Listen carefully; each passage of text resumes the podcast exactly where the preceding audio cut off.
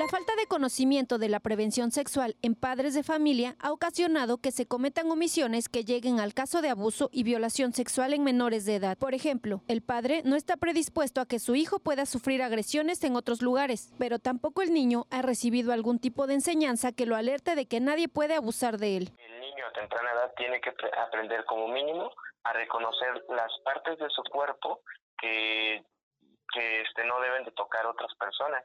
Pero qué pasa si al papá le da pena eh, decirle o llamarle por los miembros, por sus miembros como tal a esas partecitas, llamémosle pene, llamémosle vagina y demás. La falta de educación sexual en los niños ocasiona que los casos de abuso o violación se conozcan ya en etapa adolescente, cuando las consecuencias se ven reflejadas en su vida amorosa, de comportamiento y de relaciones interpersonales. Y es que cuando fue pequeño no hubo comunicación ni confianza para decirle al papá que fue agredido sexualmente. En la mayoría de los casos se trata de familiares que abusaron de los niños. De acuerdo a los especialistas, cuando un menor no tiene conocimiento sexual y no tiene comunicación con el padre, el agresor lo intimidará y amenazará de tal forma que pueda ser una víctima fácil. El niño no tuvo la oportunidad de hablar ese tema con papá. Una, por amenazas.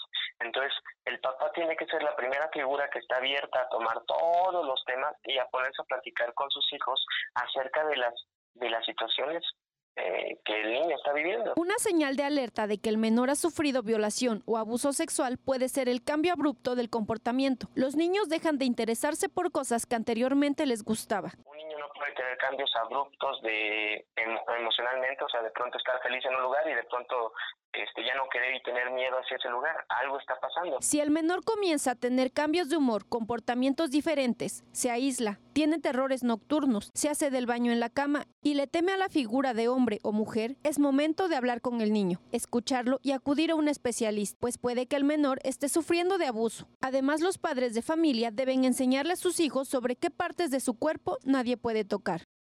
Con información de Sadie Sánchez, para Mega Noticias, Shani Cerqueda.